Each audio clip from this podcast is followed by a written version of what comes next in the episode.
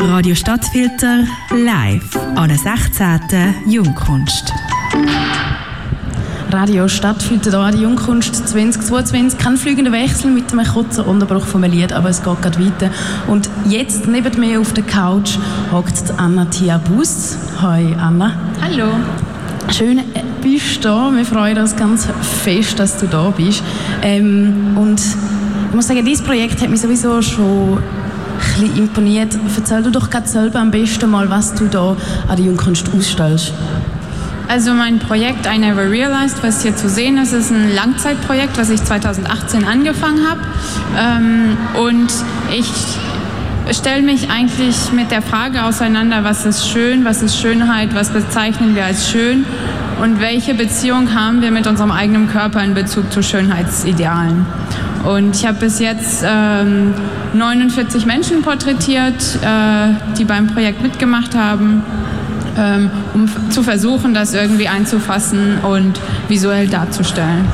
Du hast mit visuell dargestellt, hast mit Polaroid-Bildern und du hast die Menschen, die du porträtiert hast, selber aussuchen lassen, was du fotografierst für einen Teil vom Körper. Genau, also äh, die Menschen, die äh, teilnehmen an meinem Projekt, melden sich selber.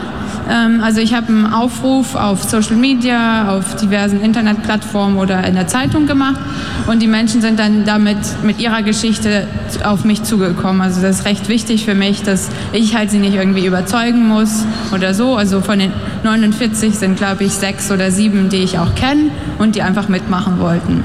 Aber sonst kenne ich die meisten nicht. Und dann äh, kommen sie halt mit ihrer Geschichte, mit ihrer Erfahrung, äh, mit ihren eigenen Erlebnissen.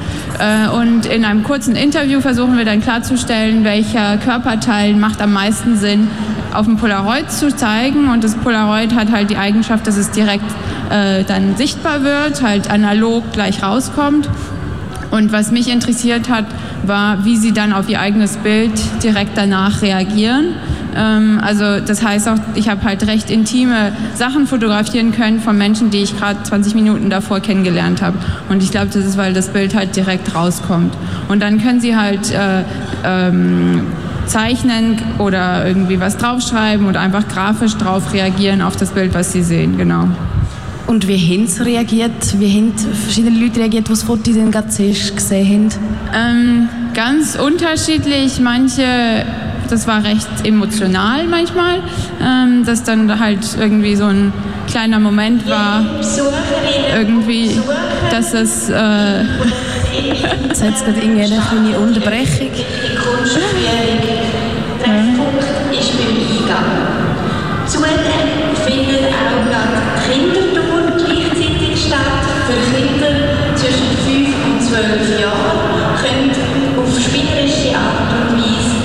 Ausstellung entdecken. Treffpunkt ist auch beim Eingang. Also wir haben noch 10 Minuten für das Interview jetzt, bevor es weitergeht mit dem Programm hier. Jetzt bist du leider unterbrochen worden, aber wie, ähm, bei den Reaktionen? Ja, also die, die Reaktionen auf die Polaroid-Bilder. Ja, also manche waren halt recht emotional ähm, und ha haben dann wirklich einen Moment gebraucht, auch irgendwie äh, ja, einfach zu wissen, was, wie sie darauf reagieren sollen. Äh, manche waren natürlich auch selbstkritisch. Das ist ja immer so, wenn man sein eigenes Bild sieht. Ähm, aber ja, den meisten hat es, glaube ich, schon Spaß gemacht. Und die meisten wollten das Bild halt dann gleich auch mit nach Hause nehmen. Ähm, ja, ich, ich, muss das Bild halt behalten, um halt das Original zu haben und das dann halt auch richtig einzuscannen und so weiter. Ähm, aber ja, das ist halt sehr schön. Die meisten fotografieren es ab oder so und äh. Und das sind ja auch Menschen aus, aus, aus allen möglichen Ländern, so wie ich jetzt in dem Buch gelesen habe. Ich also wie, wie kannst du so international Menschen finden? Ähm, ja, also ich, ich habe die meisten Sa Menschen irgendwie über irgendwelche Facebook-Seiten oder so gefunden. Natürlich schaue ich dann halt so internationale Facebook-Seiten oder so, habe das da reingesetzt. Ähm, und dann habe ich ein bisschen versucht, auch wenn ich am Reisen war, auch Menschen zu finden, die mitmachen wollten oder so. Aber klar, also ich versuche so divers wie möglich zu machen, aber wenn ich halt hauptsächlich in der Schweiz bin, ähm, ja, es gibt halt Limitationen dazu, aber ähm, ich versuche es halt weiterhin noch diverser zu gestalten, sonst, sonst würde ich eigentlich, glaube ich, meistens mit gleich, gleichaltrigen Frauen irgendwie von meinem Background da sein, aber ja.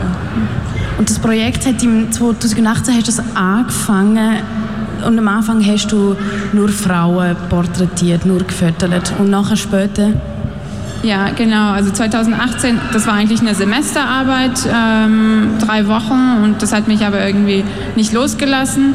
Und am Anfang hatte ich irgendwie das Gefühl, das ist ein Thema, was mehr Frauen irgendwie, äh, für die mehr wichtig ist oder so relevant.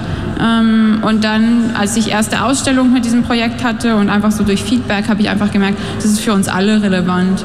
Und ähm, ja, da habe ich halt jetzt im Februar, ja, Februar dieses Jahr wieder angefangen, so richtig äh, Menschen zu finden, halt diese Open Calls zu machen. Ähm, und ja, jetzt sind, haben sich auch ein paar Männer reingeschlichen in das Projekt und es ist le leider noch, äh, also es ist auch nicht das Ziel, das irgendwie 50-50 zu machen, ähm, aber äh, also es können sich weiterhin noch mehr melden, ähm, damit man da auch ein bisschen mehr diverse Erfahrung äh, repräsentieren kann. Wie schwierig ist es denn für die Menschen, sich so von einer fremden Person vor die äh, eigentlich so verwundbar machen, dass sie sich eigentlich die eigenen die eigenen Sachen, wo man nicht zufrieden ist oder wo man immer wieder daran denkt, so, so zu zeigen? Ähm, also ich glaube, witzigerweise, was ich davor nicht gedacht habe, ist, dass denen das leichter fällt als jemanden, den sie kennen. Äh, also ich habe es häufiger gehört, dass sie mir gesagt haben, oh, das habe ich jetzt so noch niemandem richtig gesagt oder noch nicht in diese Wörter gepackt, nicht so dargestellt. Und deshalb, ich glaube, wenn man jemanden nicht kennt und irgendwie so Teil von so einem Projekt ist, macht es das vielleicht ein bisschen einfacher. Manche haben mir ganz klar gesagt, dass es für sie ein Challenge ist, dass es etwas ist, was sie vielleicht so leicht im therapeutischen Sinn machen wollen. Ähm, genau, also es ist ganz unterschiedlich, wie die da rangehen. Manche sind halt auch gar nicht gewöhnt, fotografiert zu werden und haben da halt dann auch irgendwie Angst und äh, genau, dann versuchen wir das halt ge gemeinsam irgendwie zu gestalten. Und die Unsicherheiten von diesen Leuten, du sagst, die können auch vor allem vom, vom, vom gesellschaftlichen Druck, von Werbungen, von Social Media. Wie kannst du da, wo siehst du da vor allem? Ähm, ja, also natürlich halt was wir in den Medien sehen, Social Media und so. Aber es halt auch häufiger, habe ich auch gehört, einfach so Kommentare von Freunden, Familien, äh, sehr engen Familienangehörigen. Und deshalb kommt auch der Titel I Never Realized, halt, dass sie es vorher noch nie bemerkt haben, bevor jemand ihnen das gesagt hat, dass, man, dass die Person eine große Nase hat. Oder wenn eine Oma halt über zehn Jahre ihrer Enkeltochter sagt, du hast eine große Nase, ist es halt eine recht traumatische Sache. Oder halt, auch wenn es nur als Witz gemeint ist, äh, wird es manchmal jahrelang dann nicht verarbeitet und äh, führt zu einer, ja, einfach ein Trauma. Und, und hilft das den Menschen auch, wenn sie jetzt sehen, hey, jetzt, zum Beispiel auf dem Foto, ah, so sieht es aus, oder dass das ein verarbeiten, die Unsicherheit?